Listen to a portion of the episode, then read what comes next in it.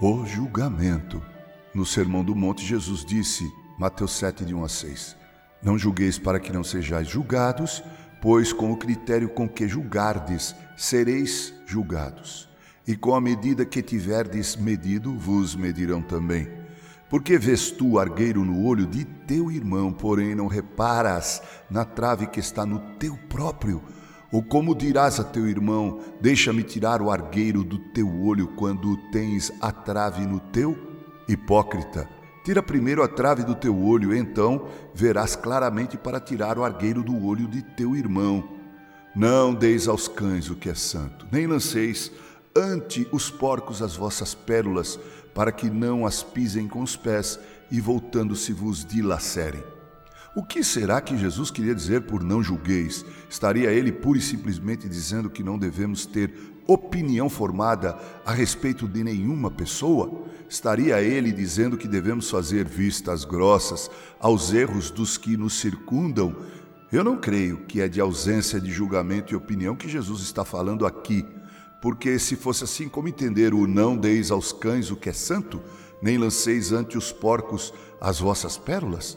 Por outro lado, ainda que Jesus fosse onisciente e conhecesse o coração dos que com ele se relacionavam, como é possível que Jesus tivesse dito que não devemos julgar os outros se ele mesmo não apenas formulou juízo de valor, tanto quanto qualificou alguns de hipócritas? Perceba que no próprio texto em que Jesus diz que não devemos julgar, ele mesmo está julgando.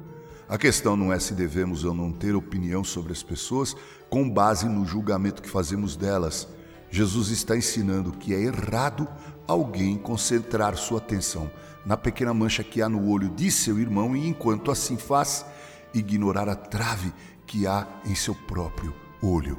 Aqui o Senhor condena o espírito de censura, o juízo áspero, a autojustificativa em detrimento de outros, e isso sem misericórdia, sem amor, como indica também a passagem paralela de Lucas 6, verso 36 e 37 ser crítico e fazer distinção é perfeitamente dispensável.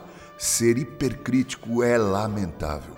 Eu vejo claramente esse erro na vida de Davi, que rapidamente condenou o homem que tomou a cordeirinha do outro à morte e não percebeu que havia feito isso, e muito pior com Eteorias. Meu irmão e irmã, a forma com que você julga mostra o tamanho do amor com que você ama. O bom samaritano da parábola nos ensina de forma cabal essa verdade. Ame mais e julgue com critério, e nunca condene antes de olhar a trave que está nos teus olhos. Com carinho, Reverendo Mauro Sérgio Aiello.